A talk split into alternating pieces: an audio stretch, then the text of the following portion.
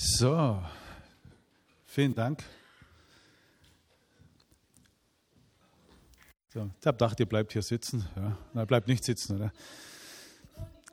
Ich, also ich bin in der siebten sitzen geblieben. Ja, gut. So, ihr Lieben, ja, ich, ich stelle das mal ein bisschen hier weg, weil ich, ich sonst muss ich immer so links und rechts vorbei wandern. Ja, vielen Dank. Ja, erstmal vielen Dank für die Einladung ja, und äh, für die Empfehlung. Also, wenn es schlecht war, der Vortrag, dann müssen die Leute zu dir kommen. Ja. wenn es gut war, dürft ihr euch bei mir bedanken. Ja. Ansonsten, ähm, ich habe, äh, also ihr dürft alle du zu mir sagen, ich hoffe, es ist okay. Ich habe nie gelernt, Vorträge zu halten. Ich habe irgendwann mal vor 30 Jahren den ersten Vortrag gehalten und dann bin ich wieder eingeladen worden. Und so geht das jetzt seit 30 Jahren. Aber ich habe das nie professionell gelernt. Gell? Also wenn es nichts ist, dann, äh, es kommt von Herzen auf jeden Fall. Gell? In einer ganz, ganz einfachen Sprache. Ähm, wenn das Lob des Vaters fehlt, das habe ich mir schon bei dem Titel Gedanken gemacht ich habe in der Weihnachtszeit mir so die letzten Jahre so durch den Kopf gehen lassen, ja, was die Leute alles von mir erwarten bei Vorträgen, ja. Also man hat mich auch mal darum gebeten, mehr aus der Sicht der Frau zu sprechen. Das kriege ich nicht hin. Ja. Und wenn ich mich noch so sehr anstrenge, ja, dann wurde ich mal gefragt, ob ich auch zum Thema Muttersehnsucht was sagen kann. Nein, weil die Muttersehnsucht, die war bei mir einigermaßen gestillt, ja. Ich meine, hundertprozentig ist nie was im Leben, ja, außer Gottes Liebe. Ähm, dann haben Leute zu mir gesagt, ich äh, müsste doch mehr auf andere Themen eingehen, aber das waren Themen, da kenne ich mich nicht aus. Ja, ich bin kein Theologe. Über was ich mich auskenne, so ein bisschen über das, was ich erlebt habe, was ich durch habe. Ja. Und da kann ich euch sagen, es kommt wirklich von Herzen. Ja. Wenn wir heute das Thema haben, wenn das Lob des Vaters fehlt, dann hatte das was mit einem Mangel zu tun. Das heißt, manchmal machen wir aus unseren Mängeln etwas, was selbstzerstörerisch ist oder was andere Menschen verletzt. Das heißt, wir werden ein bisschen über traurige Dinge sprechen. Jetzt habe ich gesehen, dass ein paar kleinere heute da sind, ja, äh, also nicht von der Körpergröße, ja, sondern auch vom, vom Alter her. Ich bemühe mich, ja, ähm, die ganz, ganz traurigen Dinge wegzulassen und trotzdem muss ich die traurigen Dinge ein bisschen erwähnen, weil ein Maler wurde mal gefragt, wie er es schafft, Licht in ein Gemälde zu bringen. Dann hat er gesagt, indem ich erstmal viele Schatten zeichne. Ja. Von vorne weg kann ich euch sagen, ich habe eine sehr versöhnte Lebensgeschichte. Ich stehe hier heute hier oben, ich bin auf niemanden sauer, auf niemanden. Ja. Weder auf meinen Vater, noch auf meine ganze Herkunftsfamilie, noch auf die Jungs, die mich in der Schule gequält haben, noch auf den Unfallverursacher meiner Frau vor 14 Jahren. Ich bin total versöhnt. Ich habe da gar kein Problem damit. Ja. Und deshalb kann ich auch diese Vorträge ohne Bitterkeit sprechen. Ja. Und ich kenne aber nicht dein Leben. Ja? Weil viele kommen dann immer und sagen, ja, was würdest du in meiner Situation machen? Das weiß ich nicht. Ich kann nur von meinem Leben berichten. Und wenn ich euch später erzähle, warum ich zu meinem Vater gegangen bin 2007 und habe ihm Liebe ausgesprochen, dann versuchen die Leute immer eine Antwort auf ihr Leben zu finden. Das kann ich nicht. Das musst du selber. Ich erzähle nur meine Geschichte. Die Leute haben mich eingeladen, um meine Geschichte zu erzählen. Und die erzähle ich mit großer Dankbarkeit und großer Liebe. Mehr geht nicht. Ja. Ich habe mir aber gedacht, bevor ich anfange, ja, über, wenn das Lob des Vaters fehlt, möchte ich auch so ein bisschen zu dem Thema Servus. Ach, dich kenne ich doch. Mensch, ja, ach, sitzt dich gleich in die erste Reihe rein. Genau. So schön. Er wohnt hier in der Ecke, oder? Floto. In Floto bist du stehen geblieben. Gibt es Floto wirklich oder ist das ein Spaß, oder? Floto? Ach so, Floto. Also, wie heißen dann die Einwohner bei euch? Floteur. Ja? Floto? Kennt ihr Floto, oder? Oh, oh Verzeihung. Oh. Also, es bleibt jetzt unter uns, gell? Ich mache mich nicht über Flot Flotenser lustig. Ja, ihr Lieben, ich möchte euch eine kleine Geschichte erzählen und ähm, ähm, da muss ich auch gerade eben dran denken, ich habe mal in der Schweiz in einem Gottesdienst gesprochen und habe natürlich über Jesus gesprochen. Da kam danach eine Dame zu mir und hat gesagt, also sie wundert sich jetzt total, warum ich heute so oft über Jesus gesprochen habe. Das werde ich heute wieder tun, ja. Natürlich, ja. Und wenn ich schon in einer Gemeinde drin bin, dann freue ich mich, über Jesus sprechen zu dürfen. Das ist das Schönste, was es gibt. Mich könnt ihr heute eh wieder vergessen, ich bin nicht so wichtig. Aber Jesus, von dem mir meine Oma erzählt hat, die mich so geprägt hat. Es macht mir große Freude, über Jesus zu sprechen. An alle mich den Namen auch, habe ich schon Gänsehaut wieder. Ja. Ich möchte euch die Vaterliebe Gottes so ein bisschen in einer Geschichte widerspiegeln, was für mich Jesus auch bedeutet.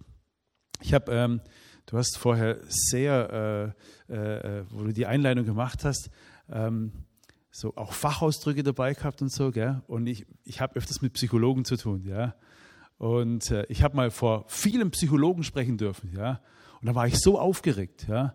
Da hat mein Sohn zu mir gesagt, weißt du was, wenn du morgen vor dem Psychiater und Psychologen sprichst, denk dran, die Hälfte hat nur studiert, um sich selber zu heilen, ja. ja.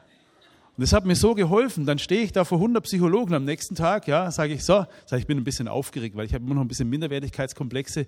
Das kommt manchmal ein bisschen durch. Das sage ich gleich frei raus, dann ist der Druck schon weg.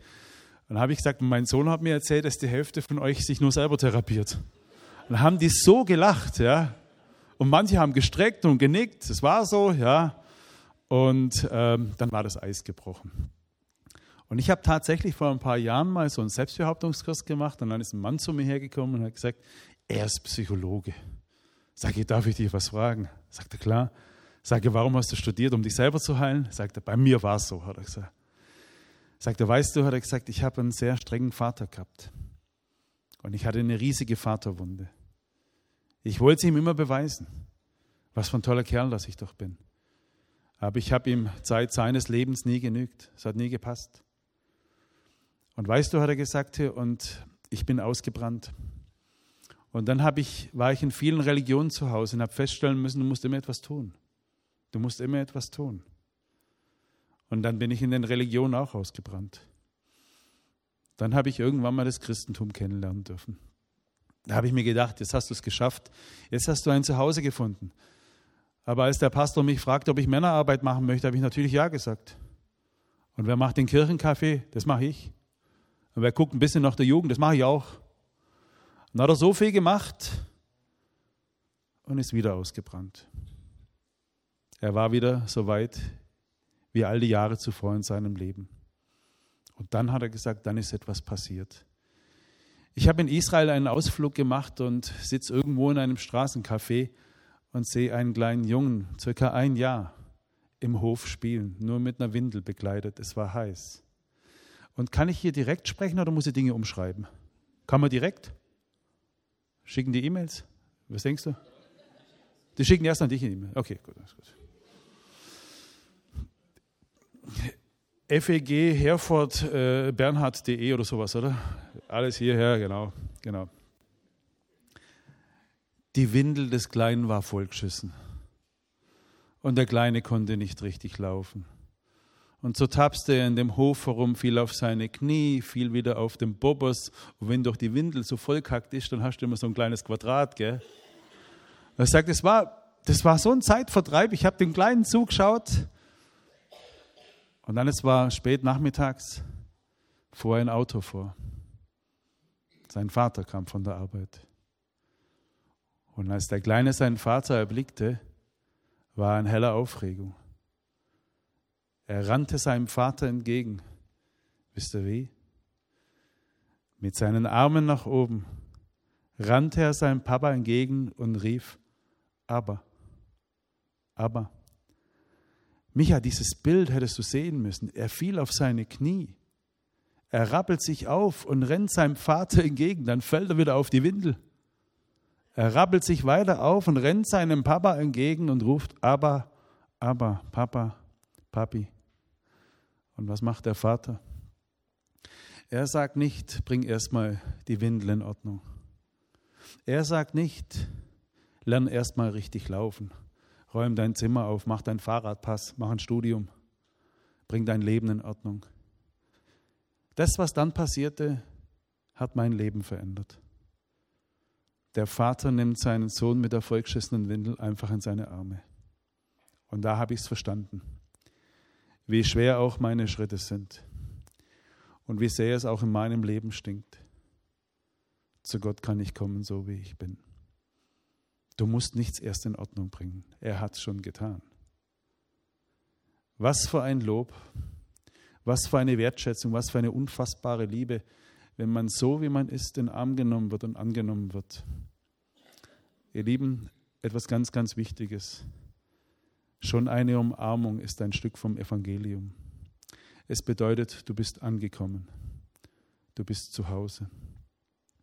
Es wird heute über ganz, ganz einfache Sätze gehen.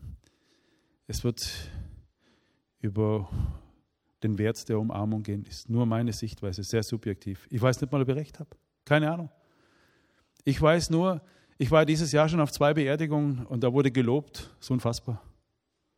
Auf einmal werden die Leute gelobt. Auf einmal spricht man von, wir wünschen die ewige Ruhe, Ruhe in Frieden. Da denke ich mir immer, muss ich dafür sterben? Kann ich nicht heute schon Frieden haben? Wer mit euch arbeitet, hat hoffentlich seinen Frieden. Wer euch in der Familie hat, hat doch hoffentlich seinen Frieden. Wer euch in der Nachbarschaft hat, hat auch hoffentlich seinen Frieden. Wer mit dir zur Gemeinde geht, hat auch hoffentlich seinen Frieden. Da muss ich doch nicht sterben. Das reicht doch, dich zu kennen. Dich. Dich. Du hast doch hoffentlich ein Lächeln, was, was Menschen nicht abschreckt. Und wisst ihr, um was es sehr oft wieder ging auf den Beerdigungen? In Liebe steht auf den Schleifen. Und das auszusprechen, ich habe dich lieb. Seht ihr, in den letzten Wochen und Monaten passiert etwas in meinem Leben. Ich komme in vielen Gemeinden rein, ich darf unfassbar schlaue Menschen kennenlernen. Und die Leute schicken mir manchmal Berichte und PDF-Dateien. Ich blicke da gar nicht mehr durch über den christlichen Glauben. Ich blicke gar nicht mehr durch. Jetzt bin ich raus aus der Nummer. Ich mache da nicht mehr mit. Ich will wieder glauben, so wie ich es mit sechs, sieben Jahren gemacht habe. Da möchte ich wieder hin. So wie ich meine Oma erzogen hat. In dieser kindlichen, unfassbaren Liebe wo ich mir so wenig Gedanken gemacht habe um die Unterschiede, sondern nur um Jesus. Da möchte ich wieder hin. Da möchte ich wieder hin. Mich interessieren all die Unterschiede nicht. Ich habe nur Jesus lieb. Papst Benedikt, der viele Bücher geschrieben hat, übrigens eins kann ich empfehlen, Jesus von Nazareth, eines der schönsten Bücher, die ich je gelesen habe. Was waren seine letzten Worte? Herr, ich liebe dich. Herr, ich liebe dich. Spurgeon, seine letzten Worte sollten gewesen sein, oder einer seiner bedeutendsten Sätze war, meine ganze Theologie breche ich auf vier Worte herunter. Jesus starb für mich. Und ich habe nur Jesus lieb. Ich versuche das so zu erklären, ich mag Fußball. Ja. Und es, ähm, es gibt Bundesliga, ist die oberste Spielklasse, ja. Und bei uns in Baden-Württemberg ist die unterste Spielklasse Kreisliga B. Ich bin Kreisliga B-Christ. Wisst ihr, was bei Kreisliga B so wunderschön ist? Du kannst jedes Wochenende jedes Spiel verlieren. Du kannst nicht mehr absteigen. Ich habe früher Kreisliga B gekickt. Es macht unfassbar viel Spaß. Ich möchte Jesus begreifen wie ein kleines Kind. Mehr nicht. Und deshalb rede ich in einer einfachen Sprache. Wisst ihr, wo ich diese einfache Sprache gelernt habe? Bei Sterbenden. Der Friedhelm, mit dem habe ich heute kurz gesprochen, der macht, glaube ich, Sterbebegleitung. Ich habe 25, 30 Menschen in meinem Leben im Sterben begleiten dürfen. Am Schluss hast du immer eine einfache Sprache, immer eine einfache Sprache. Und die Welt wird immer komplizierter. Ist euch schon mal aufgefallen? Heute gibt es keine Vorführungen mehr, heute wird immer performt. Schon mal aufgefallen, oder? Performt? Wenn ich früher vom Sportplatz kam, hat meine Oma nicht gefragt, wie hast du heute performt? Die hat mich gefragt, und wie habt ihr gekickt? 30-0 verloren, Oma. Ja? Wie habt ihr performt? Oder ich habe mal beim Spring Festival habe ich einen Vortrag halten dürfen. Ich kam von der Bühne runter und da kam ein Mann, der hat geklatscht, der hat gesagt, heute wurde mein Herz berührt. Sag, das ist schön, sich, da darf ich dich was fragen. Sag ich, sehr gerne. Wie findest du das Setting? Ja, sage, wo ist's? Wisst ihr, vor der Versöhnung mit meinem Papa habe ich so getan, als wüsste ich alles. Ich hätte niemals zugegeben, dass ich Dinge nicht weiß. Ich habe oft in meinem Leben gehört, du bist nichts, du kannst nichts, aus dir wird nichts. Da konnte ich doch nicht zugeben, dass die Leute recht hatten. Also habe ich eine Maske getragen. Bis zu meinem 37. Lebensjahr habe ich so getan, als wüsste ich alles. Und vor einigen Jahren hätte ich noch gesagt, das Setting, top. Und später hätte ich gegoogelt, gegurgelt. Was ist das? Aber diesen Mann konnte ich an diesem Tag sagen, sage ich, du, ich komme aus Bopfingen, da habe ich noch nie ein Setting gesehen. Ja? Was ist das? dann hat er gesagt, Setting, hat er gesagt, kann ich dir erklären, ist der Ablauf der Veranstaltung. Da steht ein Mann nebendran und sagt, das stimmt so nicht. Setting ist das Ganze drumherum. Dann habe ich die beiden angeschaut und habe gesagt, ihr wisst ja nicht mal selber. Wer soll ich es dann wissen? Ja? Oder einmal saß ich, da war so eine Sitzung, ja. Und wenn man manchmal solche Projekte macht, dann wollen die Leute, ist auch manchmal die Stadt dabei und irgendwelche noch schlauere Leute. Und dann hat einer gesagt, der Sitzungsleiter, wir müssten nach dem Projekt noch evaluieren. Jetzt war ich schon wieder überfordert. Dann schaue ich nach links, da saß eine Dame von mir und die habe ich gefragt, was, was ist das Evaluieren? Ich weiß nicht. Meine Kollegin, die Hilda, saß gegenüber von mir und hat gesagt, Hilda, evaluieren. Dann schaut der Sitzungsleiter zu mir rüber und fragt mich, haben Sie schon mal evaluiert? Habe ich gesagt, das ist ja Privatsache, oder? Das geht ja jetzt keinem Menschen etwas an, oder? Ich hatte keine Ahnung, was es war. Also habe ich ein bisschen Spaß gemacht, weil mit Humor kann man ja auch peinliche Situationen irgendwie umgehen, ja. Wir haben alle gelacht. Das ich, ich habe keine Ahnung, was ist, was ist das? Haben sie es mir erklärt, ich weiß bis heute nicht. Ja. Performance, evaluieren, Setting. Ich blicke da nicht mehr durch. Einer tippt mich mal nach meinem Vortrag an und sagt, ob ich busy wäre. Sage busy was? Ja, ob ich busy wäre. Ja, sage, was willst du denn von mir? Ja, bist du beschäftigt? Das ist eine Frage halt. Wisst ihr, was das Kuriose ist? Am Bett von Sterbenden sprichst du nicht so. Da gibt es kein Evaluieren, da gibt es kein Setting, da gibt es kein Busy. Du sprichst in einer einfachen Sprache. So möchte ich im Leben reden. Genauso. In dieser einfachen Sprache.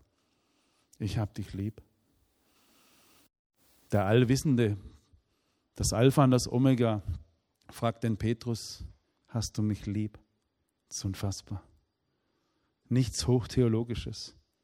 Hast du mich lieb? Und wisst ihr, was das für eine Liebesbombe ist im Leben eines Menschen, wenn er hört, ich bin stolz auf dich, ich hab dich lieb? Das ist unfassbar. Warum halten wir das zurück? Warum? Ich weiß nicht, ob das jetzt hier so reinpasst, aber ich bin kein gutes Beispiel, auch für deine Einleitung. Ich zweifle noch sehr an mir. Die Sätze, du bist nichts, du kannst nichts, aus dir wird nichts, die machen mir heute noch zu schaffen. Die Macht dieser Sätze wird weniger, aber ist immer noch da. Ich möchte euch ein kleines Beispiel nennen. Wenn wir früher in der Grundschule immer so Kinderfest hatten, da war, haben wir immer so Luftballonaktionen gemacht. Da hat man dann so einen Luftballon gehabt, da war eine Schnur dran, da war so eine Karte dran, da musstest du deinen Namen draufschreiben, eine Adresse und auf Kommando haben alle 200 Kinder die Luftballon steigen lassen. Und der Luftballon, der am weitesten flog und der wurde wieder zurückgesandt, diese Karte, da hast du einen Buchpreis bekommen. Ich habe da zweimal mitgemacht und zweimal hat mein Vater zugeschaut beim Kinderfest.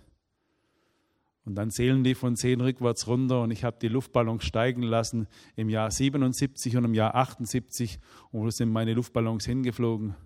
In den nächsten Baum. Da hat mein Vater vor allen gesagt, du bist sogar zu blöd, einen Luftballon steigen zu lassen. Vor vier Jahren hat mein Schwager geheiratet.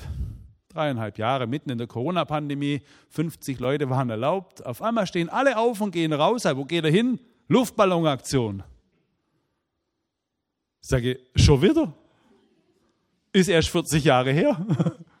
Sag, was macht er da? Ja, Glückwünsche fürs Brautpaar draufschreiben. Okay. Dann hielt ich meinen Luftballon, habe ein paar Glückwünsche draufgeschrieben, dann haben die von 10 rückwärts runtergezählt. Es war kein Baum in der Nähe.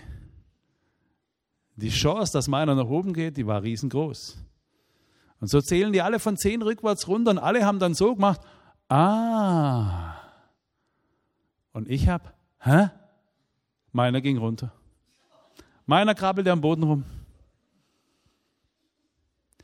Ich musste dann ein Stück von der Karte abschneiden, einen zweiten Luftballon hinbinden, bis er dann irgendwann mal nach oben flog. Wisst ihr, was mein erster Gedanke war? Du bist zu blöd, einen Luftballon steigen zu lassen. Und manchmal, ihr Lieben, sitze ich zu Hause in meinem Fernsehsessel drin und da habe ich Mitleidsabende. Kennt ihr Mitleidsabende? Das ist so ein Abend, da habe ich dann irgendwie so gesalzene Erdnüsse da, eine Cola Light oder Cola Zero, irgendwas Gesundes halt, ja. Und dann tue ich mir leid. Und manchmal denke ich, ich bin die ärmste Sau auf der ganzen Welt. Manchmal denke ich, Gott liebt 8,2 Milliarden Menschen, einen liebt er nicht. Das bin ich. Diese Tage habe ich manchmal. Ich weiß natürlich, ich kenne die ganzen, seid mir bitte nicht böse, die ganzen christlichen Phrasen, die kenne ich. Du bist geliebt, du bist eine neue Schöpfung, Gott macht alles neu. Und ich kenne das alles. Nur in dem Moment spürst du es halt nicht. Genau in dem Moment. Und deshalb habe ich keine Angst mehr, über meine Ängste zu sprechen. Ich habe die Freiheit, über meine Gefängnisse zu sprechen. Ich bin schon mal einen Schritt weiter, wie ich es vor vielen Jahren war. Und wenn negative Worte so viel Macht haben, dann müssen wir die guten Worte wieder aussprechen. Es ist so wichtig, wenn ihr jemanden liebt, dass ihr ihm das sagt. Sagt es ihm. Ich möchte hier die Klammer aufmachen. Ich erzähle diese Geschichte in fast jedem Vortrag, wo Erwachsene da sind. Und wenn dann noch Christen auch da sind, dann erst recht. Und wenn du jetzt das heute zum zweiten und dritten Mal hörst, nimm es wie ein gutes Lied, das man auch gerne mal zwei, dreimal anhört. Ich habe vor vielen Jahren in einer evangelischen Kirche gesprochen. Das Thema war Väter und Söhne. Nach meinem Vortrag kam die Frau des Pfarrers her und hat gesagt, mein Mann muss unbedingt mit dir reden. Sage ich, weiß er das schon? Doch, du musst mit ihm reden, der hat Probleme mit unserem Sohn. Dann habe ich gesagt, nein, wenn er reden will, gerne, aber ich gehe nicht auf ihn zu. Und dann ging sie gleich zu ihm rüber am Kirchencafé, hat wild gestikuliert und hat der Pfarrer irgendwann mal so gemacht. Da bin ich zu ihm rüber, sage ich, hat eine Frau gesagt, du musst mit mir reden? Sagt er, ja. Sage, weißt du was, habe ich gesagt, ähm, was immer es auch ist, ich spreche dir eine Einladung raus. Komm mit deinem Sohn in meine Sportschule. Lass uns zusammen einen Kaffee trinken. Er hat mir grob erzählt, um was es ging und kam dann ein paar Wochen später. Und er besuchte mich in meiner kleinen, schäbigen Sportschule. Ich habe so eine richtig kleine, schäbige Sportschule. Ja. Hinten links regnet es manchmal rein. Ja. Das Gebäude ist über 100 Jahre alt und da bin ich schon 30 Jahre jetzt drin, aber bis ich in Rente gehe oder bis Jesus wiederkommt, wird die Kiste noch heben. Ja. Und da habe ich den Pfarrer in Empfang genommen. Er kam, wütend kam er rein mit seinem Sohn, der war drei Meter weiter hinten. Dann waren die in meinem Besprechungsraum drin. Der Vater hat einen hochroten Kopf gehabt, der Sohn hat die Arme verschränkt und dann fing der Vater an zu schreien. Sag ich, was ist denn los? Dann lädt er das Magazin nochmal voll und dann hat er gesagt, die Schule hat angerufen. Er schreibt schlechte Noten. Mir hat man davon nichts erzählt. Er wird dieses Schuljahr sitzen bleiben. Er schafft es nicht. Und ich habe wieder als letztes erfahren. Nebenher habe ich noch erfahren, dass mein Sohn gemobbt wird und es geht seit längerer Zeit. Und wer hat von all dem nichts gewusst? Ich. Ich habe nichts gewusst. Jetzt hat er noch mit Drogen angefangen. Straffällig ist er auch geworden. Das kommt natürlich super. Ich, der Pfarrer im Ort. Und den ganzen Tag sitzt er vor dem Computer und schießt vor sich hin. Ich komme nicht mehr an ihn ran und dann sagt er wortwörtlich, ich bin fertig mit ihm. Ach, sage ich, du bist nie fertig mit deinem Sohn. So auch ihr, egal wie es mit deinen Eltern war oder ist. Du bist nie fertig, nie. Das kannst du mir glauben. Du kannst es aussprechen. Du kannst sagen, ich wandere aus, ja, auf den Sirius oder sonst wohin. Und doch, du wirst nie fertig sein, nie. Aber du kannst einen Frieden drüber finden. Das kann man. Ich habe den Vater, als er so loslegte, habe ich ihn dann irgendwann mal aussprechen lassen. Und da habe ich ihm gesagt, guter Mann, habe ich gesagt, du bist mit deinem Sohn nie fertig. Aber ich möchte dich gerne etwas fragen. Hast du deinem Sohn schon gesagt, wie sehr du ihn liebst? Und das, was jetzt kommt, dieses Frage-Antwort-Spiel, habe ich mit 95 Prozent aller Väter, Christen genauso wie Christen, sind, sind noch kein Haar besser als die Welt da draußen. Wir sind nur anders dran. Wir haben Jesus in unserem Herzen. Wir Christen haben auch Probleme mit Liebe aussprechen. Wie viele Männer haben mir schon erzählt, dass sie Probleme haben mit nackige Bilder anschauen. Aber da redet man ja nicht drüber. Doch, können wir auch drüber reden. Ja. Und Ich habe ihn gefragt, sage ich, hast du deinem Sohn schon gesagt, wie lieb du ihn hast? Schaut er mich an und sagt, was ist das für eine Frage? Sag ich, ganz normal. Hast du es ihm schon gesagt? Und das, was jetzt kommt, habe ich mit fast allen Vätern. Und ich frage immer nach, immer nach, immer nach, so lange, bis die Burschen sich die Antwort selber geben. Habe ich von Gott gelernt. In der Bibel, der Allwissende fragt den Adam, wo bist du? Hm, hinterm Busch, wo soll er sein? Hat er doch gewusst, oder? Sonst wäre es nicht Gott, oder? Oder? Ja, logisch. Kein, warum schaust du so grimmig zu Boden? Ja, warum? Weil er was vorhat, der, der Bursche. Er wusste es. Kein, wo ist dein Bruder Abel? Das hat er doch gewusst. Jesus fragt die Soldaten im Garten Gethsemane, wen sucht ihr? Hat er doch gewusst, deswegen war er doch im Garten drin. Einen Blinden fragt Jesus, was kann ich für dich tun? Jesus, was denn? Er ist blind. Neue Ohren? Dann habe ich mir etwas gelernt. Ich glaube, ich versuche es wie ein kleines Kind. Ich glaube, Gott möchte, dass wir es einfach aussprechen mal wieder. So wie ich manchmal meine 15-Jährige frage, die wird bald 15, hast du der Papa lieb? Ich weiß es total, ich weiß es. So alle paar Monate frage ich meine Laura, hast du der Papa lieb? Ich weiß es. Aber ich höre es so gerne. Sag, Papa, ich habe dich lieb. Ich bin da so. Manchmal brauche ich das. Also frag dich den Vater. Und? Hast du es ihm jetzt schon gesagt? Ja, das zeige ich ihm doch. Hast du es ihm schon gesagt? Ich habe es früher auch nicht gehört. Hast du es ihm schon gesagt? Nein. Sage ich, hast du mit deinem Sohn schon mal geweint? Auch nicht, sagt er. Hm, sage ich. Ich habe mit 10, 11 Jahren gestohlen wie ein Rabe. Ja? Das hat so angefangen, mein Lehrer hat mal in der dritten Klasse gesagt, morgen bringst du einen Zirkel mit. Da bin ich nach Hause zu meinem Vater, war Jahrgang 41, ein Kriegskind. Da habe ich gesagt, Vater, der Lehrer hat gesagt, morgen brauche ich einen Zirkel. Ich sage, wie Zirkel? Sage ich, wo man so Kreise macht. Ja, sowas habe ich früher nicht gehabt. Da sage ich, ja, aber was kann ich dafür, wenn du 1948 keinen Zirkel hattest? Ich brauche jetzt 1978 einen Zirkel. Gibt's nicht, habe ich früher auch nicht gehabt. Also ging ich zur Firma Schläger. Kennt ihr die noch? Schläger? Die hatten. Die hatten viele Sachen. Ich habe da gleich ein bisschen vorbeugend gedacht. Ja. Man braucht ja mal einen Tintentod, einen GH-Füller, einen Pelikan-Füller, so wie die anderen Rotzhafen auch in der Klasse. Ja. Ich hatte das ganze Sortiment. Oh, was habe ich gestohlen bei der Firma Schläger? Und später habe ich gehört, dass Schläger pleite gemacht hat. Vielleicht haben viele Leute einen Zirkel gebraucht. Ja. Und weil die Klauerei so gut funktioniert hat, habe ich gleich in sämtlichen Tante-Emma-Läden bei mir gestohlen und meine Mama habe ich auch noch bestohlen. Bei Schläger konnte ich mich nicht mehr um Entschuldigung bitten, aber in den drei Tante-Emma-Läden war ich die letzten vier Jahre drin. Die Läden gibt es nicht mehr, aber die Besitzer. Ich habe sie alle um Verzeihung gebeten. Und meiner Mama habe ich vor drei Jahren gesagt, da gehe ich mit 51 Jahren zu meiner Mutter, die wohnt bei mir im Haus und sagt, Mutter, ich muss dir jetzt mal endlich mal was sagen. Und es war ein schwerer Weg. Ich habe Geld aus deinem Geldbeutel genommen, wo ich zehn, elf Jahre alt war. Und es hat sie getroffen. Es hat ihr wehgetan. Aber in der Bibel steht, dass wir unsere Dinge in Ordnung bringen sollen. Auch wenn Christus für alles bezahlt hat, bring deine Sachen in Ordnung. Bring es in Ordnung. Und das habe ich getan. Und dann habe ich den Pfarrer angeschaut und sage, und du? Hast du als Kind auch gestohlen? na gut, ich habe auch schon gestohlen. Sage ich, hast deinem Sohn schon gesagt? Nein, natürlich nicht. Sag jetzt weiß es. Ja? Und ihr, ihr Großen? Bevor ihr streckt, wer von euch hat schon mal gestohlen? Wartet, ich bin noch nicht fertig.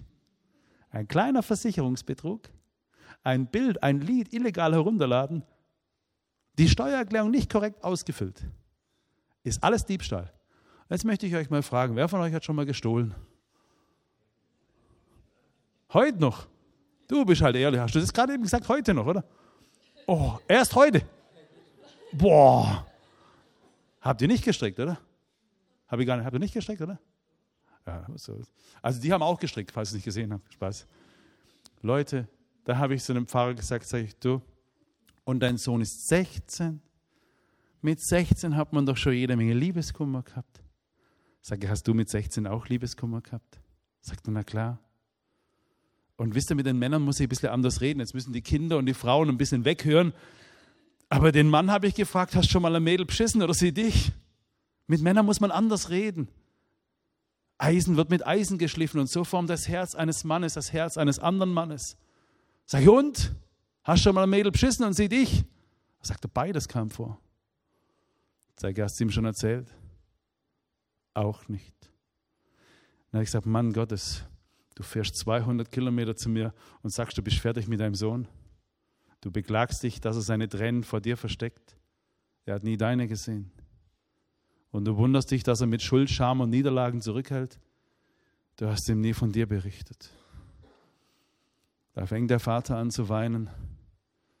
Er spricht den Namen seines Sohnes aus und steht auf und sagt, Bub, jetzt wird es Zeit, dass ich dir mal was sage. Ich habe nur Hauptschule. Ich habe mittlere Reife und Abitur alles nachgemacht. Als deine Lehrerin mich anrief und mir erzählte, dass du über Jahre hinweg gemobbt wurdest, das war meine Geschichte. Ich habe niemand gehabt. Ich habe Leute gegen mich gehabt. Ich bin noch nicht fertig mit meiner Geschichte. Und du sollst wissen, wie sehr ich dich liebe. Die verschränkten Arme des Sohnes lösen sich. Er steht auf und beginnt zu weinen und sagt, Papa, all das habe ich nie von dir gewusst. Und sie legen sich im Arm und sprechen sich gegenseitig die Liebe aus. Ich habe dich lieb. So einfach. Ihr Eltern, wenn du etwas von deinem Kind wissen willst, also etwas von seinem Herzen, erzähl nicht von deinen Erfolgen. Das kann man mal so einmal im Jahr machen. Wenn es zu viel wird, treibst du sie weg. Außerdem interessiert sie eh keine Sau. Kann es euch garantieren, ich habe 15 Jahre lang prominente Weltstars betreut. Es war langweilig am Schluss, wer alles wie viel Immobilien hat und wer auf den Malediven war. Und da haben sie sich immer unterhalten, wer wohl die teuerste Uhr hat. Und ich, arme Kirchenmaus, saß mal bei ganz reichen Leuten am Tisch und haben die über Breitling und Rolex gesprochen. Ich habe nicht mal gewusst, was es ist. Da hat der eine gesagt, seine Uhr kostet 20.000 und dem anderen 25.000 und ich in meiner Minderwertigkeitsblase drin, wisst ihr, was ich gemacht habe? Ich habe meine 50 Mark Quelle Neggermann Kataloguhr unterm Tisch weggemacht. Nicht, dass sie mich noch gefragt hätten, wo ich die Uhr habe. Ich habe die Leute erlebt, die erfolgreichen Menschen. Ich glaube, die meisten haben nur etwas kompensiert.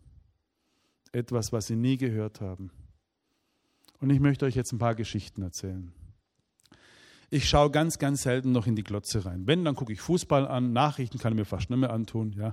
Von morgens bis abends Klimawandel, oh, das bringt mir ganz durch, da wird es mir schon schwindlig, wenn ich das Wort mittlerweile höre. Ja. Immer der Klimawandel, ja. von morgens bis abends Klima, Inflation, rechts, links, Mitte Grad aus, ja. Nahost, Ukraine, von morgens, da, da wirst du ja baller, baller.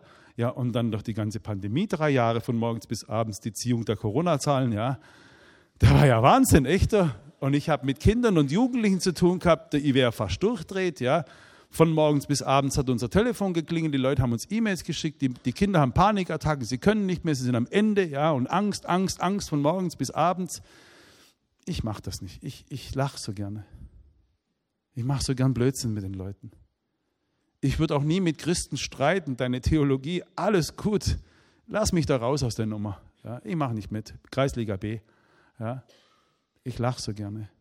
Und das ist mir so wichtig und so wertvoll geworden. Und manchmal gucke ich mir so Serien an. Ich gucke gerne Biathlon an. Biathlon finde ich toll. Wisst ihr, was ich, kennt ihr Biathlon? Wisst ihr, was ich da nie verstanden habe? Wie man da Zweiter wird? Du hast doch ein Quer.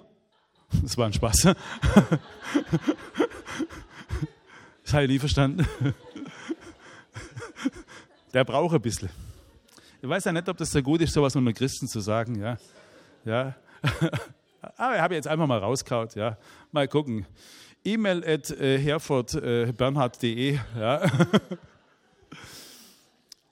Auf jeden Fall, ich schaue mir gerne Reportagen an. Und ich habe vor ein paar Wochen eine Reportage über Sylvester Stallone angeschaut. Ich kann es euch nur empfehlen. Die Reportage heißt Sly. Ich saß mit Tränen vor der Kiste, mit Tränen vor der Kiste. Sylvester Stallone packt aus seinem Leben aus, dass sein Vater, wann es immer es die Möglichkeit hatte, hat er seinen Sohn verprügelt.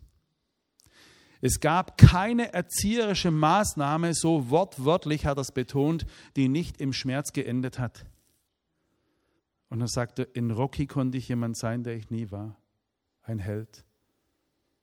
Ich bin kein Held, hat er gesagt. Aber Rocky war es. Ich war nur ein verprügelter Junge. Und dann hat er gesagt, diese ganzen bescheuerten Filme habe ich nur aus einem einzigen Grund gemacht. Dass mir irgendjemand über den Kopf drüber streicht und sagt, das hast du gut gemacht. Und seit meines Lebens, seit den 70ern, habe ich mich mit Arnold Schwarzenegger verglichen. Er hatte dieselbe Geschichte. Sein Vater hat Arnold Schwarzenegger schwerst verprügelt, schwerst. Immer wieder mit dem Gürtel wurde er verprügelt. Der Bruder von Arnold Schwarzenegger ist mit 24 Jahren stockbesoffen gegen den Te Telefonmasten gefahren und hat sein Leben verloren. Arnold Schwarzenegger sagt, was mich hart gemacht hat, hat meinen Bruder zerstört. Und zu dieser Härte von den beiden Burschen will ich euch gleich etwas sagen. Ich habe früher im Kampfsport gelernt, wenn du deinen Knochen immer gegen harte Gegenstände haust, dann entstehen hier kleine Brüche, kleine Brüche. Und dort, wo der Knochen mal gebrochen ist, da ist es so hart wie nie zuvor. Wisst ihr, wenn mir heute harte Menschen begegnen, dann weiß ich viele, viele kleine Brüche. Viele Brüche in ihrem Leben. Die ganzen Gangs, ich bin ja öfters mal im Gefängnis, beruflich, ja. Wenn die harten Burschen kommen, so viele Brüche in ihrem Leben. Mein Opa, Jahrgang 1909, der Mann war im Krieg, war in Gefangenschaft. Was war ein harter Knochen. So viele Lebensbrüche. Mein Vater, dieser harte Knochen. So viele Lebensbrüche. Aber wenn die Starken immer kommen mit ihren ihrer Härte und mit, ihren, mit ihrem Ghetto-Slang, dann weiß ich, boah, eigentlich müssen wir dich in den Arm nehmen. Der schreit ja nach Liebe. Sylvester Stallone sagt, ich habe mich mit Arnold Schwarzenegger verglichen. Wenn er solche Muskeln hatte, dann musste ich noch mehr trainieren, um noch mehr Muskeln zu haben. Wenn nur Arnold Schwarzenegger so ein Messer hatte, dann hatte er im nächsten Film so ein Messer. Und dann schaut er zum Fenster raus und kämpft mit den Tränen und sagt, in meinem ganzen Leben ging es immer nur um Liebe. Es ging nur um Liebe. Es geht nur um Liebe. Es ging nur um Liebe. Eines Tages rief sein Bruder ihn an und sagte, der Vater liegt im Sterben. Es wird Zeit, dass du ihn noch einmal besuchst. Du warst lange nicht mehr bei ihm. Und dann ging er ins Sterbebett seines Vaters und sein Bruder filmt mit der Kamera, mit dem Handy. Die Ausschnitte sind zu sehen. Und wisst ihr, was die beiden sich sagen? Ich hab dich lieb. Ich hab dich lieb. Ich hab dich lieb. Ihr Lieben, ich werde das heute nicht erzählen, aber ich hatte einen unfassbar tollen Onkel gehabt, Jagen 1930, der hat mich im Kampfsport erzogen. Der ist 2012, kurz bevor er starb im Krankenhaus, hat er zu Jesus gefunden, zu Jesus. Wisst ihr, was der mir an meinem letzten Tag, der hat mich geformt, der hat mich trainiert, der hat mich unterrichtet, der hat mir gesagt, du bist wertvoll, der hat mir gesagt, jeder Mensch hat einen unsichtbaren Gartenzaun. Der hat mir gesagt, du bist so wertvoll, dass man das, was man liebt, schützt man. Das hat er mir alles beigebracht. Aber etwas konnte er nie sagen. Ich liebe dich. Das konnte er nicht. An seinem letzten Tag. Ich wusste nicht, dass es sein letzter Tag war. Da hat er mir dreimal gesagt, ich liebe dich. Eine Explosion in meinem Herzen.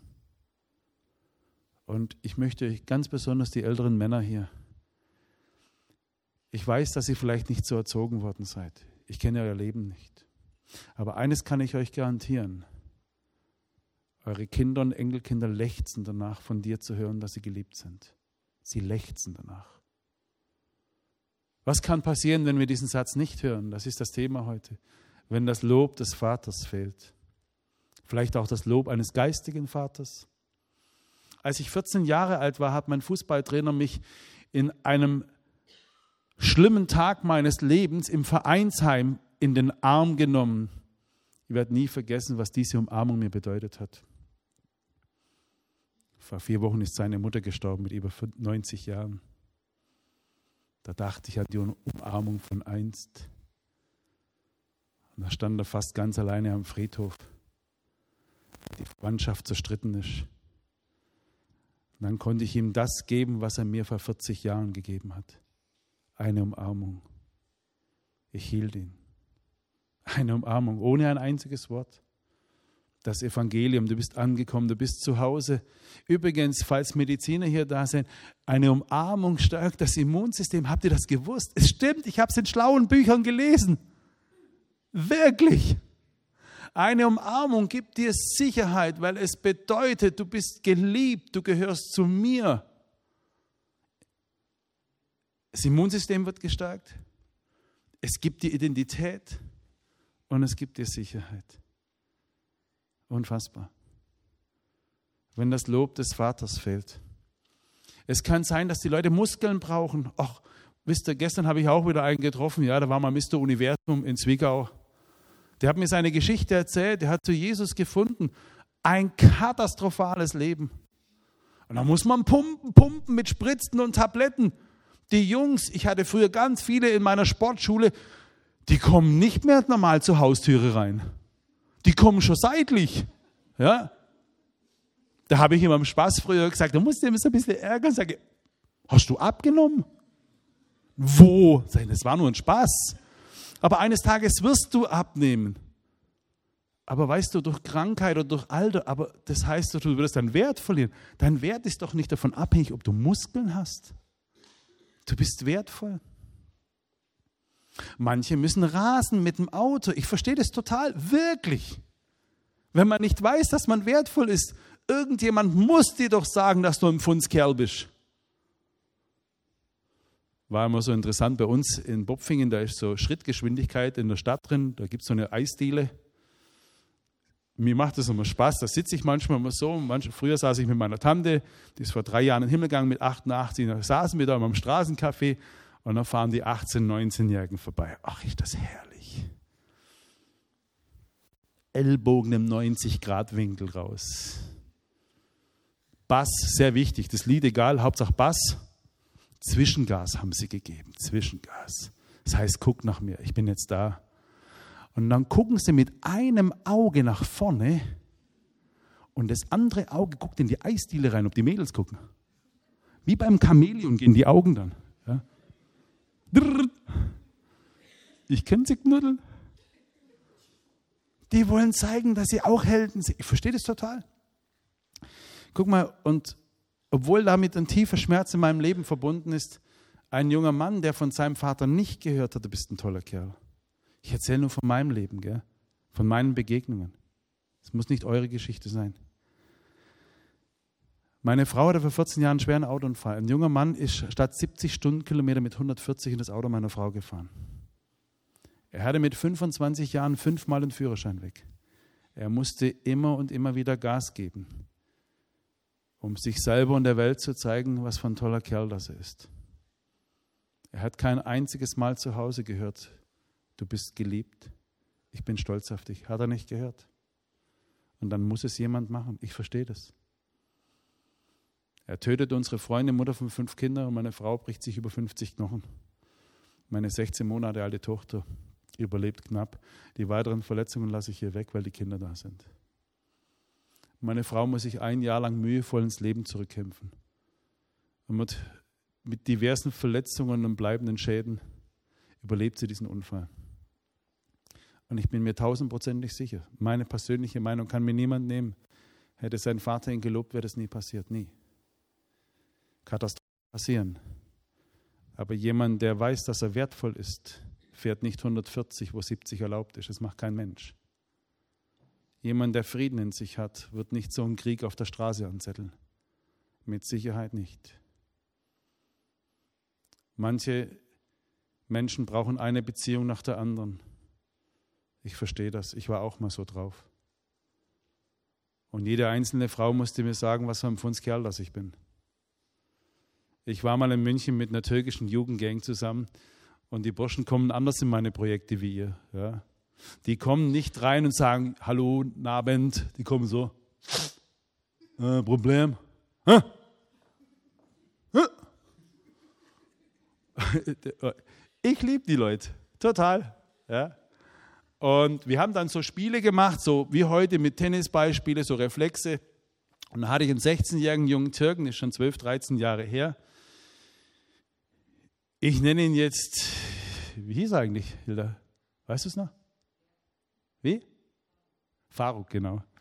Ich darf ja seinen Namen sagen, ist schon Ewigkeit her. Heute schon ein erwachsener Mann mit fast über 30, schätze ich. Der Faruk. Ich bin zu Faruk hin, habe den Arm um ihn gelegt, sage, Faruk, hast du toll gemacht. In Arm nehmen kannte er nicht. Hat er, mich, er stand da wie gelähmt und er schaute mich an und sagt, was geht mit dir, Alter? Ihr seid ein bisschen toller Kerl, habe ich gesagt. Super, hast gut gemacht. Sag ich, darf ich dich was fragen? Sagt er, na klar. Die können ja nicht normal reden, gell? Ja. Sag ich, hast du schon eine Freundin? Sagt er, Alter, ich schwör dir, ich schwör dir. Ich habe schon jede Menge gehabt. Aktuell habe ich vier auf einmal. Sag, du bist so ein cooler Typ, echt. Sag ich, kann sein, dass dein Papa dich nicht gelobt hat. Was? Sage ich, ich erzähle jetzt meine Geschichte. Setz dich am Boden hin mit deinen Freunden, ich erzähle euch meine Geschichte.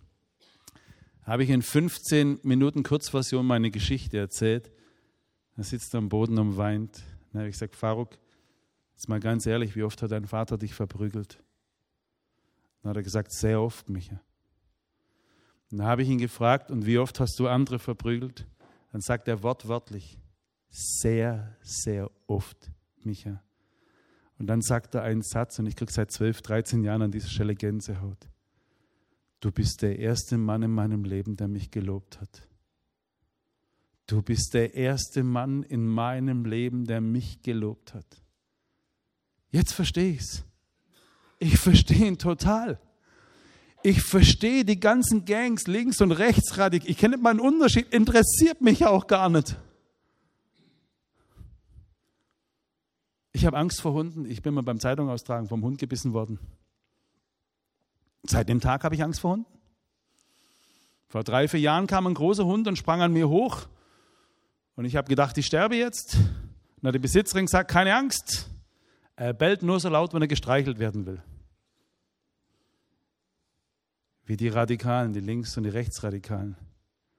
Wie mein Vater. Wie mein Opa. Wie Faruk wie die ganzen Leute, die in irgendwelchen Gangs drin sind. Jetzt verstehe ich es. Es sind Schreie nach Liebe. Es sind Schreie nach Liebe. Warum sind wir sonst auf Facebook und Instagram? Wir brauchen doch diesen Daumen nach oben. Es muss doch irgendjemand geben, der sagt, dass du toll bist. Ich verstehe, ich brauche das auch. Ich brauche das auch ab und zu. Irgendjemand muss dir doch sagen, dass du wertvoll bist. Irgendjemand. Ist es eine Frau? Ist es ein Mann? Sind es irgendwelche Aktivitäten? Sind es deine Muskeln? Ist dein beruflicher Erfolg? Irgendjemand. Und so war ich auch. Ich wollte es meinem Vater zeigen. Ich bin von meiner Oma christlich erzogen worden. Meine Oma ist am 8. Februar vor 40 Jahren gestorben. Einen Tag bevor sie starb, war ich im Krankenhaus und meine Oma hat Jesus gesehen. Am Krankenbett sagt sie zu mir, schau, der Heiland, er ist wunderschön. Sag ich, Oma, ich sehe ihn nicht. Doch, da steht er und zeigt auf die Wand. Und sie hat so gestrahlt, er ist wunderschön, Jesus. Und in ihrem Strahlen habe ich Jesus erkannt. Niemand strahlt so, wenn er Gott nicht sieht. Da habe ich gesagt, Oma, jetzt sehe ich ihn auch. Wisst ihr, was ich mir manchmal denke? So müssen wir Christen strahlen. So muss die Welt erkennen, wer der Herr unseres Lebens ist. Nicht an unserer Besserwisserei, an unserer Rechthaberei, den letzten Punkt zu machen, das letzte Wort zu haben, sondern an unserem Strahlen. Strahlst du so? Denn die auf Gott schauen, werden leuchten wie die Sonne. Als meine Oma starb, ist etwas in mir gestorben. Mein kindlicher Glaube ist gestorben. Mein Vater hat mir immer wieder prognostiziert, aus dir wird nichts, du bist nichts, du kannst nichts, ich schäme mich mit ihr. Er hat mir noch viel schlimmere Dinge gesagt. Mit 18 habe ich meinem Vater gesagt, wenn du mir noch ein einziges Mal wehtust, dann gehe ich. Übersetzt bedeutet der Satz, so lieb habe ich dich, so lieb. Ich würde gern bleiben, aber ich muss gehen, bevor es noch schlimmer wird. Und dann war ich draußen in der Welt.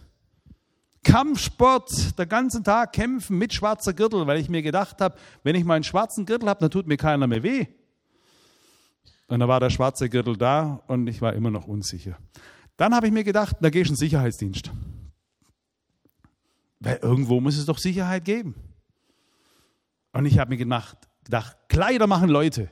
Deswegen war ich mit 16 auch mal kurz bei der Feuerwehr. Ja weil ich hatte mit 16 keine Freundin. Ich habe damals, früher hat man noch gesagt Verkäufer in der Obstabteilung, aber heute heißt es ja Sales Manager of Fruits. Ich war damals Manager in der Fruchte, Früchteabteilung, ja. Und mein Kollege, der Herbert, der hatte schon eine Freundin. Er sagt, Herbert, ich bin 16, jetzt wird es mal Zeit für eine Freundin. Sag ich, dann musst du zur Feuerwehr gehen. Sag ich, verstehe dich nicht. Sag ich, doch. Bei der Feuerwehr kriegst du zwei Uniformen. Ausgehuniform und Einsatzuniform. Und ich garantiere dir, Mädchen stehen auf Uniform. Und da bin ich zur Feuerwehr. Und tatsächlich, ein paar Monate später hatte ich eine Freundin. Und da bin ich wieder raus von der Feuerwehr. Ziel erreicht. Mein Brand, mein persönlicher Brand war gelöscht. Ja. Und deshalb bin ich in den Sicherheitsdienst gegangen. Ich habe meine Vorführung gemacht in der Diskothek und dann hat der Besitzer gesagt, du bist ein cooler Typ. Ich habe ständig Stress mit irgendwelchen Leuten, willst nicht Türsteher werden. Ich, da sind wir dabei, habe ich ein T-Shirt bekommen, da stand drauf Security. Ich glaube, ich bin immer links vorne gelaufen. Und wenn ich irgendwelche Leute aus dem Lokal rausgeworfen habe, habe ich immer den Umweg genommen an der Seite, wo viele Gäste waren, damit sie gesehen haben, Security. Und dann kam ein Highlight nach dem anderen. Dann wurde ich gefragt, ob ich in Österreich mal Falco beschützen möchte ob ich bei den Boxkämpfen von ARD und ZDF dabei sein möchte. Und habe ganz vergessen, dass ich ja auch Papa geworden bin 1994. Ich habe ja ganz vergessen, mit meinem Sohn die Abenteuer zu erleben, die ein Sohn gerne mit dem Papa erlebt. Die Söhne dieser Welt wollen nicht Playstation spielen. Ich weiß nicht, ob ihr das gewusst habt. Die wollen nicht Landwirtschaftssimulation spielen und Fortnite von morgens bis abends. Das wollen sie gar nicht. Ich habe die Söhne dieser Welt gefragt, ich habe sie gefragt in Österreich, in der Schweiz, in ganz Deutschland, was würdest du am liebsten mit deinem Baba machen? Das wollen die Leute nicht gerne hören. Ich sage es trotzdem. Baumhäuser bauen, Fußball spielen, an Drachen lassen, kicken gehen, am Lagerfeuer sitzen. Wisst ihr, was Mädchen gerne mit der Mama machen? Das will die Welt auch nicht mehr hören. Die Top-Antwort in allen Ländern ab 10, 11 Jahren zum Shoppen gehen. Die zweite Top-Antwort kochen und Kuchen backen. Die dritte Top-Antwort deckt sich mit dem, was sie gern mit ihrem Papa machen. Schwimmen, Fahrradfahren gehen, in den Freizeitpark gehen. Da hat mal einer mitten im Vortrag gesagt, das wäre stereotypisch. Ich sage, was ist das? Ich kenne bloß eine Stereoanlage. Lass mich doch meinen Frieden mit den Fachbegriffen. Ich kann doch nur das sagen, was die Kinder zu mir gesagt haben. Das sind die Top-Antworten von Tausenden von Kindern. Und wenn du etwas von deinem Kind wissen willst, während du am Lagerfeuer sitzt, während ihr beim Radfahren seid oder beim Schwimmen seid und du erzählst etwas mitten aus deinem Herzen. Ich garantiere dir, sie werden irgendwann mal von ganz alleine reden. Du willst etwas wissen von den Abgründen, erzähl ein bisschen von deinen. Du willst von dem wissen, was ihr Herz beschäftigt, erzähl, was hat dein Herz beschäftigt, als du 12, 13, 14 warst. Mitten am Lagerfeuer, mitten beim Zelten. Ich habe das mit meinem Sohn nicht gemacht. Ich habe vergessen, meinen Sohn zu loben. Die letzten 14 Jahre seines Lebens kein einziges Mal weinen sehen. Er hat nie gehört, dass ich über Schuld, Scham und Niederlagen gesprochen habe. Er hat eine unfassbare Lebenskrise. In dieser Zeit habe ich gelernt, ihn und seine Mama um Verzeihung zu bitten. Und ich war ein Getriebener. Ich war in der Welt draußen. Die Leute wurden immer berühmter. Ich war bei der deutschen Fußballnationalmannschaft. Dann war ich mit Dieter Bohlen unterwegs, mit Boris Becker, mit Mohammed Ali. Aber das Baumhaus habe ich nicht gebaut. Das habe ich leider nicht gemacht. Die frohe Botschaft im Evangelium Jesu Christi ist auch, dass Jesus für das starb, was wir nie getan haben. Wenn wir heute merken bei diesem Vortrag, es ist zu spät, um Verzeihung zu bitten, Liebe auszusprechen, der andere Mensch ist ja gar nicht mehr da. Ja, aber auch das darfst du Jesus geben. Welch ein Trost. Welch ein Trost. Ich wüsste nicht, wie ich tagtäglich um die, über die Runden kommen würde. Doch der Herr macht mich frei. In diesem Prozess bin ich drin. In dieser Freiheit zu leben. Und ihr Lieben, in meiner ganzen Unsicherheit, ich hatte auch eine Pistole. Mhm. Ich konnte zwar nicht schießen, aber war egal. Niemand wusste es. Ich habe eine Pistole gehabt. Ich war total gefährlich. Ja. Und als 2006 der Papst nach Deutschland kam, da haben sie zu mir gesagt, ich könnte, ob ich mir vorstellen könnte, die Schweizer Garde zu unterstützen und ich bräuchte den Nachweis, dass ich beim Schießen war. Dann bin ich zum Schützenverein gegangen. An einem Sonntag war ich beim Schießen, bis der Schießleiter herkam und hat so gemacht. Sage, Horst, war es nicht gut? Ah, sagte Micha, ich würde es so ausdrücken. Ich bin seit 25 Jahren hier Schießleiter. Es gab nur einen, der hat schlechter geschossen wie du. Sage, was hat er gemacht? Sagt er, der hat mir die Lampen runtergeschossen. Ich kann nicht schießen. Endlich kann ich es zugeben. Ich kann nicht schießen. Meine Tochter hat mich mal vor ein paar Jahren auf dem Rummelplatz gefragt, Papa, schießt du mir eine Rose? Sag ich, Laura, die kostet mich 3000 Euro. Ich treffe nichts. Und wahrscheinlich erschieße ich noch den Kassierer. Ich treffe nichts. Ich kann es zugeben. Ich bin frei. Ja. Ich habe das alles nur gemacht für die Welt da draußen. Ich bin gefährlich, kommt mir nicht zu nahe. Ich habe ein Schießeisen, ich habe einen schwarzen Gürtel. Heute ist Schluss damit. Als ich Muhammad Ali beschützte, 2002 und 2005 nochmals, habe ich einen Saufkumpan meines Vaters getroffen und habe gesagt, und, wie denkt mein Vater von mir?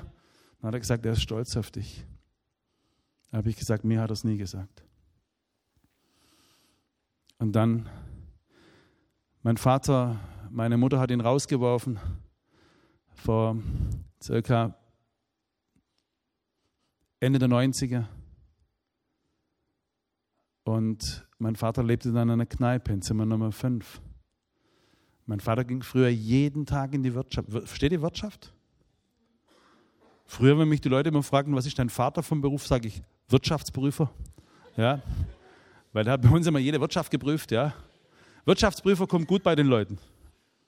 Siehst, das macht Eindruck. Wirtschaftsprüfer. Ah, ja, da habe ich schon Leute gehabt, die gesagt, oh, mein Vater ist auch Wirtschaftsprüfer. Ich sage, ehrlich? Auch?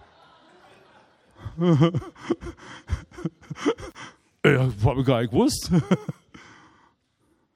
ich lache so gerne nicht über. Mein Vater hat am Schluss selber mitgelacht. Das Herz meines Papa wurde verändert. 2006 wollte ich meinem Vater, der mich nie, fast nie gelobt hatte. Mein Vater hat mich früher beim Fußballspielen gelobt, wenn ich ein Tor geschossen habe. Dann rannte er den Sportplatz rauf und runter und hat gesagt, das ist mein Sohn, das ist mein Sohn. Wenn ich kein Tor geschossen habe, stand er so an der Außenlinie und sagte, komm heute heim, ich mach dich fertig.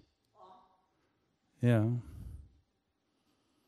So musste ich immer wieder ein Tor schießen damit ich ein bisschen Frieden hatte.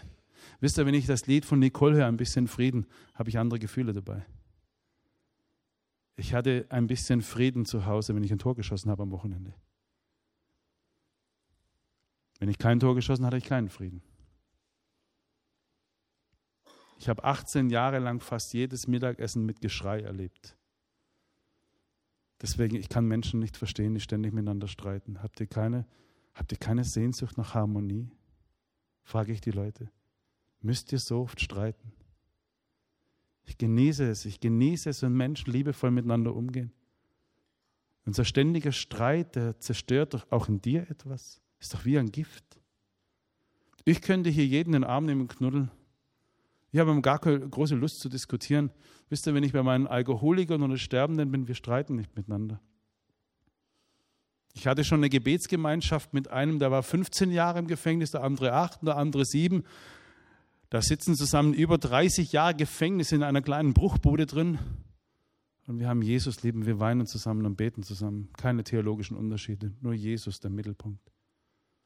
Und manchmal, wenn ich mit Christen zusammen bin, die theologisch sich gerade die Köpfe einschlagen, denke ich mir, jetzt wäre ich gern wieder bei meinen wilden Burschen. einfach nur singen und beten. Ich bin zu müde mit Streit. So müde. Und deshalb habe ich auch, was ich vorhin so ein bisschen lustig gesagt habe mit der E-Mail, was denkst du, was ich schon für E-Mails bekommen habe? Von Christen. Da möchte ich etwas ganz Wertvolles sagen. Seht ihr, wenn mein Papa früher heimgekommen ist, dann habe ich immer in seine Augen geschaut, während er die acht Stufen bis zur Haustür hochgelaufen ist. Ich habe immer in seine Augen geschaut. Dann habe ich gewartet, bis er mit meiner Mama gesprochen hat, habe an der Wohnzimmertür gelauscht und an diesen zwei Dingen wusste ich, wie der Tag weitergeht. Am Klang seiner Stimme und am wünsche ich uns allen, wenn wir irgendetwas zu sagen haben, macht das nicht über E-Mail.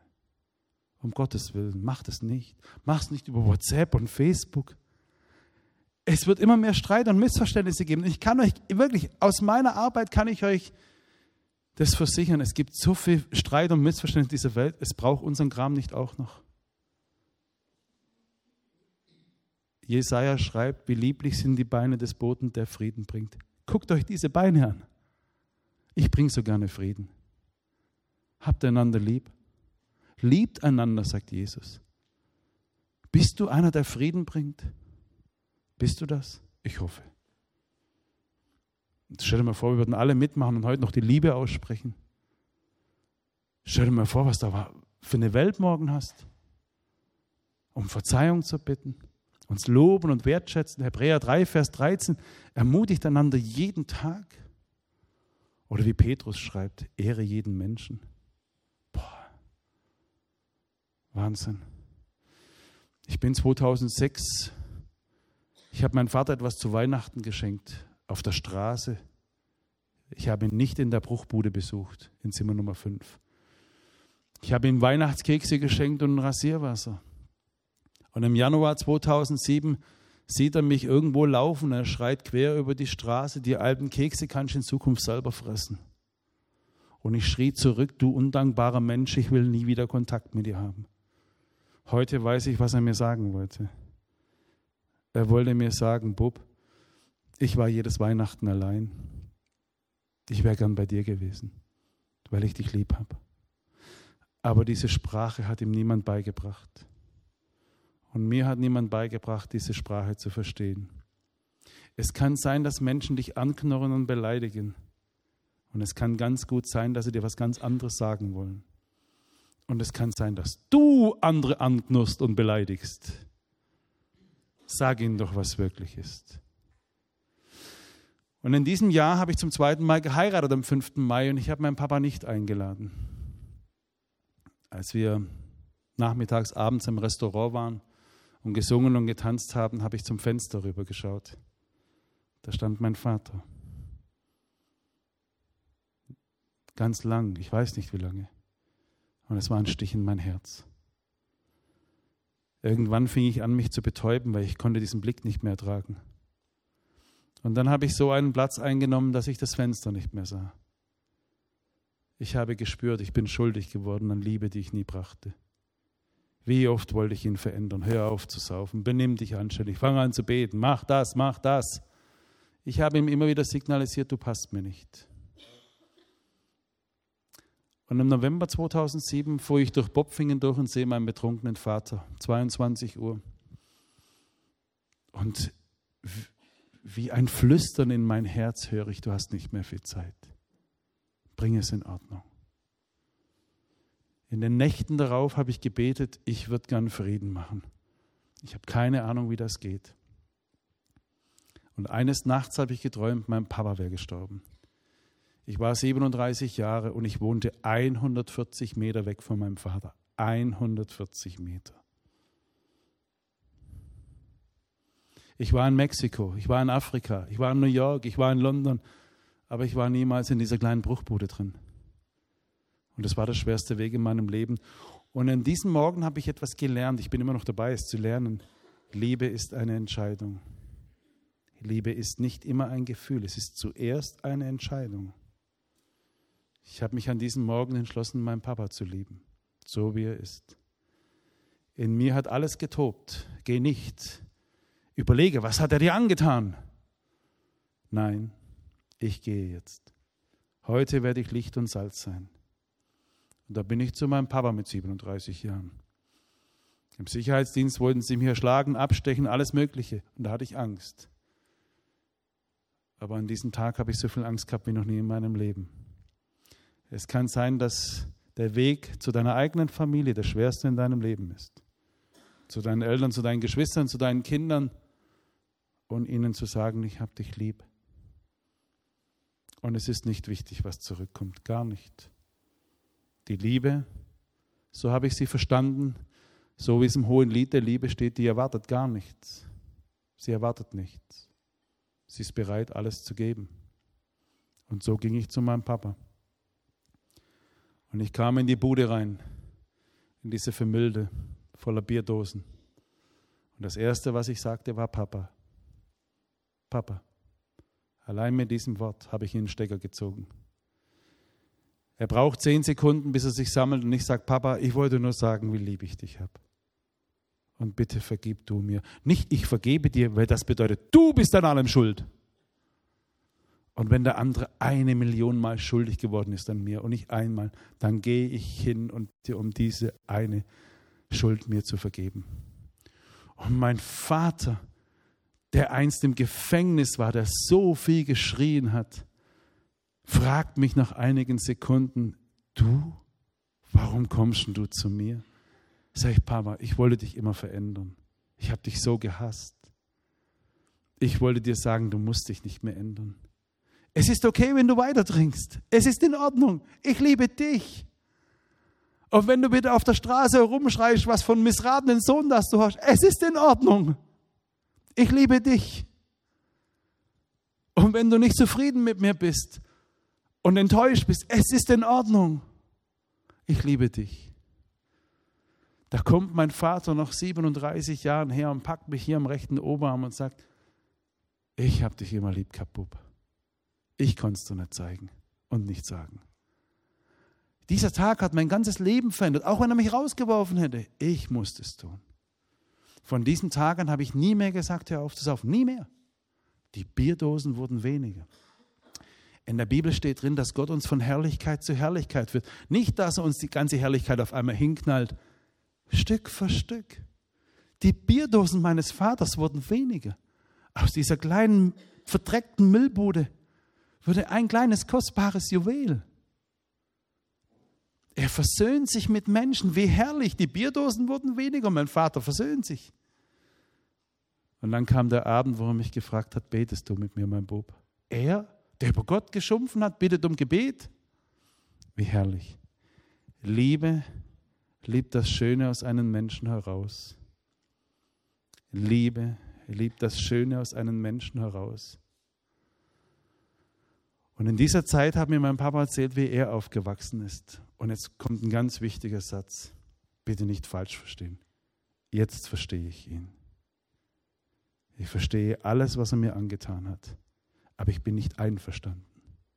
Verstehen bedeutet nicht einverstanden sein. Aber heute weiß ich, er war der beste Papa auf der ganzen Welt, der er sein konnte.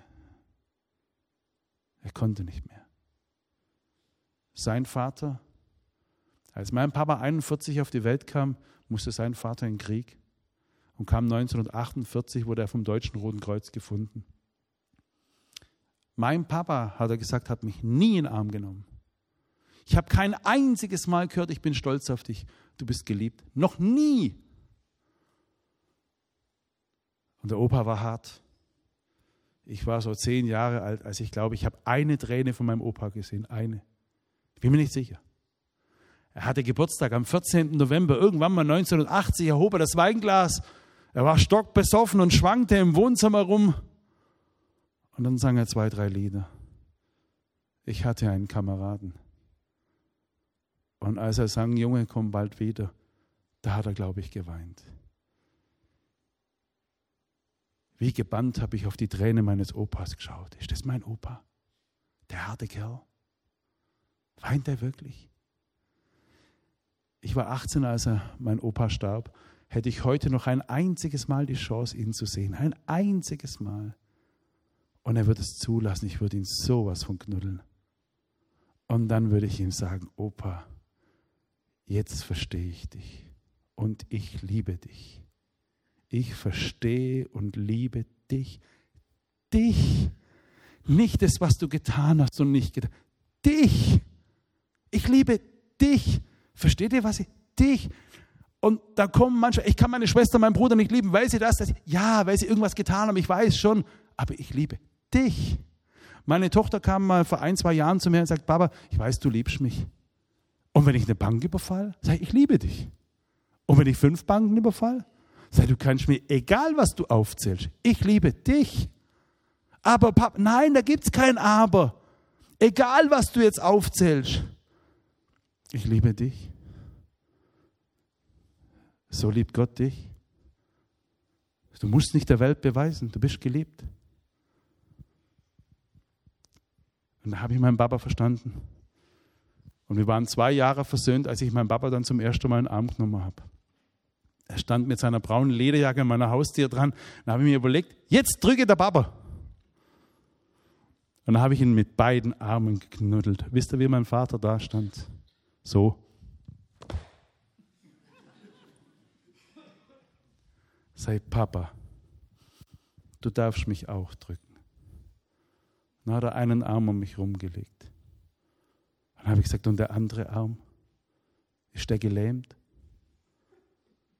Dann haben uns gedrückt. Mit der Versöhnung mit meinem Papa habe ich meinen Sicherheitsdienst an Nagel. Ich brauche das nicht mehr. Brauche ich nicht mehr. Mein schwarzer Gürtel hängt heute in meiner Sportschule drin. Da erzähle ich allen von meinen Minderwertigkeitskomplexen. Die denken immer, boah, da komme ich jetzt rein und voll hier, huha, ja. Und da sage ich den Leuten, guck mal, ich habe auch einen schwarzen Gürtel, habe ich aber nur gemacht, weil ich so verzweifelte Minderwertigkeitskomplex. Habe sie immer noch ein bisschen, aber es wird weniger. Ich brauche das nicht mehr. Die Pistole habe ich freiwillig abgegeben. Konnte ja eh nicht schießen. Nicht, dass nur was passiert. Nicht, dass ich mir nur ins Bein schieße oder sowas, ja. Brauche ich nicht mehr. Die ganzen Geschichten mit den Prominenten. Manchmal fragen mich die Leute nach meinem Vortrag, ja, mir hättet erwartet, sie erzählt ein bisschen was von ihrem Dienst. Ach, das interessiert doch niemanden. Das interessiert doch, ach, ist doch langweilig. Da könnt ihr, keine Ahnung, RTL exklusiv anschauen oder sowas. Da braucht ihr nicht mich. Aber mein Herz, was Liebe mit einem Menschen macht. Dem Unfallverursacher haben meine Familie und ich vergeben. Und er hat mich gefragt, warum.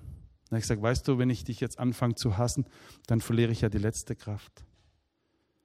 Ich vergebe dir nicht, damit du frei bist und damit ich frei bin. Und dann habe ich ihm angeboten, wenn du mal Hilfe in deinem Leben brauchst, dann kommst du zu mir. Er kam nie. Aber meine Tür ist offen. Ich bin frei. Ich bin frei. So frei, dass ich auch über manche Dinge noch spreche, die mich immer noch gefangen halten. So frei, um euch zu sagen, dass ich seit 14 Jahren Probleme habe, wenn ich das Martinson höre. Diese Freiheit habe ich auch, euch das zu sagen. Ich bin so frei, euch zu sagen, dass ich seit 14 Jahren den Ton von meinem Telefon aus habe, weil ich vor 14 Jahren den schlimmsten Anruf meines Lebens bekam. Und seitdem habe ich immer wieder Angst, wenn das Telefon zu Hause klingelt. Denn meine Frau kämpfte mehrere Wochen um ihr Leben und ich habe jeden Morgen um 5.30 Uhr bis 6.30 Uhr mit meinem Schwiegervater eine Andacht gehalten und um 6.30 Uhr hatten wir ein gemeinsames Ritual, auf der Intensivstation anzurufen. Ich mag nicht mehr telefonieren. So bin ich, um euch das zu sagen. Ihr Lieben, und all das habe ich nur Jesus zu verdanken. Die Liebe meines Lebens. Jesus, Jeshua. Ich möchte wieder an den Punkt kommen, wie ich sechs, sieben Jahre alt war. Ich habe mir vor kurzem einen Zettel geschrieben, der jetzt im Altpapier liegt, hat meine Kollegin gesagt, den müssen wir noch rausholen. Gell? Ich habe mir letztes so Notizen gemacht. Wie habe ich denn mit sechs, sieben Jahren geglaubt? Ich bin bei Oma Elisabetha an den Lippen gehangen, wenn sie mir von Jesus erzählt hat. Und deshalb möchte ich jetzt meine Tante Wilma, die am 9. Februar 86 wird und die Jesus lieb hat, ich möchte jetzt mehr Zeit mit Wilma verbringen. Und was habe ich noch gemacht, als ich Jesus so lieb hatte? Ich bin immer in die Kirche und habe Händchen gehalten mit Jesus. Ich weiß, dass das vielen Christen nicht passt. Ich mache es trotzdem. Als deine Junge bin ich immer in die Kirche und habe den gegeißelten Christus, den Lebensgröße, Händchen gehalten. Die schlauen Christen haben gesagt, das macht man nicht, das ist theologisch falsch. Sag ich, ich habe von Theologie gar keine Ahnung. Bin da immer drin, habe Händchen gehalten, weil meine Oma immer gesagt hat, wenn sie dir wehtun und wenn sie dich anspucken, wenn sie gemeint du musst es Jesus sagen. Der weiß, wie das ist. Und da bin ich immer als Kind in die Kirche. Hat sich nichts verändert, macht das immer noch. Vor einigen Monaten war ich drin mit einem 40-jährigen Aussteiger, einer der gefürchtetsten Gangs Europas. Sein Bruder wurde ermordet, die Mutter seines Kindes wurde ermordet. Er hat allen vergeben. Er ist von Drogensucht frei und sein Leben war vor einiger Zeit ganz platt. Dann habe ich ihn mit in die Kirche genommen. Da standen wir da zu dritt. Jesus, Sebastian und ich haben Händchen gehalten. Und vor vier Monaten war ich mit einem 16-jährigen Jungen drin der seinen Papa verloren hat am 5. September bei einem tragischen Unfall. Und dieser Junge fragt mich, als du ein junger Kerl warst und traurig warst, was hast du gemacht? Sag ich, kann ich dir zeigen. Und da sind wir wieder in die Kirche runter und haben Händchen gehalten. Also werde ich wieder mehr Händchen halten. Also werde ich wieder öfter spazieren gehen mit Jesus und mit Tante Wilma treffen. Und wenn die Leute, ich werde jetzt immer so leben, dass die Leute mich fragen, warum ich glücklich bin und dankbar, dann werde ich ihnen von Jesus erzählen. Ich werde ihnen nicht auf die Nerven gehen. Wenn sie mich fragen, werde ich antworten, aber ich werde so leben, dass sie mich fragen. Und ich möchte nicht mehr das letzte Wort haben. Ich habe nämlich in so einem Psychologiebuch für Anfänger gelesen, das macht man aus Minderwertigkeit. Also das mache ich jetzt nicht mehr, das lasse ich jetzt weg. Und ich werde weiter in dieser Liste arbeiten, wie ich Jesus lieb hatte mit sechs, sieben Jahren. Und falls hier Leute sind, die sagen, euch ist doch eh alles dasselbe, ist nicht egal, an was man glaubt. Nein. Es gab nur einen, der den Himmel verlassen hat, der die Himmelskrone eingetauscht hat gegen eine Dornenkrone. Es gab nur einen, der die unendliche Herrlichkeit des Himmels verlassen hat, um in einem kleinen, dreckigen, schäbigen Stall nackt zur Welt zu kommen und um nackt an einem römischen Holzkreuz zu sterben. Es gab nur einen, der hat Frühstück gemacht und nach Liebe gefragt. Und es gab nur einen, der hat Füße gewaschen, obwohl er wusste, sie laufen alle weg. Hände, die Sterne in den Himmel setzten und Planeten ihre Bahnen gab, grubeln zwischen den staubigen Zehen seiner Freunde. So unfassbar. So ein Gott gibt es kein zweites Mal. Und den habe ich lieb. Und ich möchte meine Vorträge so halten, dass ein Strahlen von mir ausgeht. So wie bei Oma Elisabetha. Und auch wenn manche hier sagen, oh, vielleicht ist ein Spinner, vielleicht hat er gelogen, vielleicht macht er sich wichtig. Eines sollte hängen bleiben. Aber er hatte Jesus lieb. Meinen Namen könnt ihr vergessen. Aber es war einer da, der Jesus lieb hat. Und den habe ich. Und wie? Als ich vor sechs Jahren einen Herzinfarkt hatte und fast gestorben wäre, da hatte ich noch einmal Konfirmation. Am 21. Februar um 11.30 Uhr in der Uniklinik Tübingen. Und als es um mein Leben ging, da habe ich zu Jesus gesagt, ich weiß, du bist da, aber es reicht mir nicht. Ich will dich spüren. Und er kam dieser Bitte nach. Ich durfte Jesus spüren. Aber er hat mir nie versprochen, dass mein Leben einfach wird. Er hat mir auch nie großartigen Erfolg versprochen. Aber eines hat er mir versprochen. Ich bin für dich da. Immer. Und das kann ich euch von ganzem Herzen weitergeben, dass du geliebt bist. Dass er aus Sehnsucht zu dir den Himmel verlassen hat. Lass den ganzen Schnickschnack in deinem Glauben weg. Hab einfach Jesus lieb.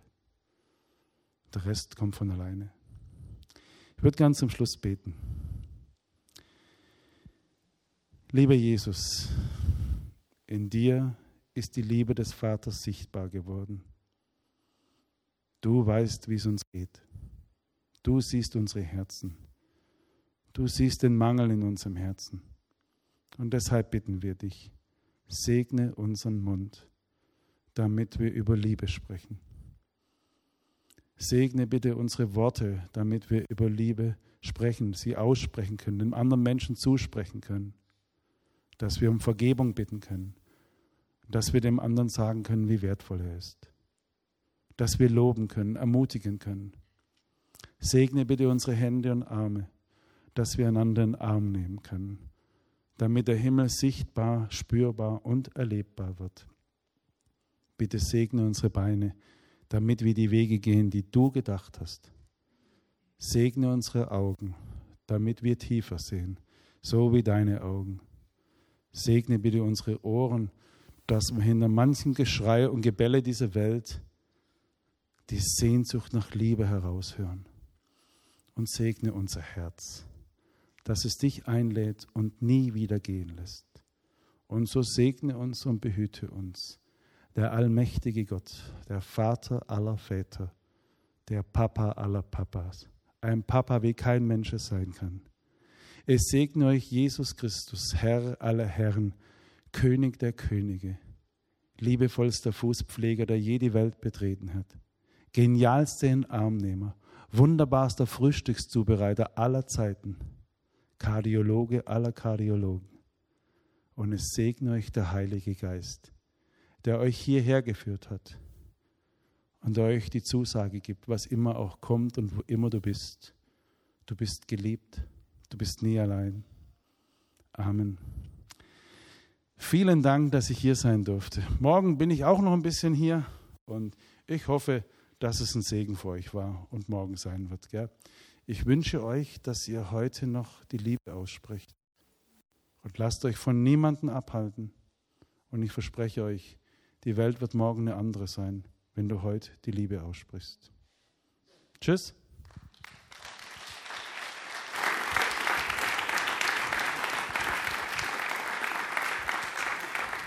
Ja, vielen, vielen Dank dir, Michael.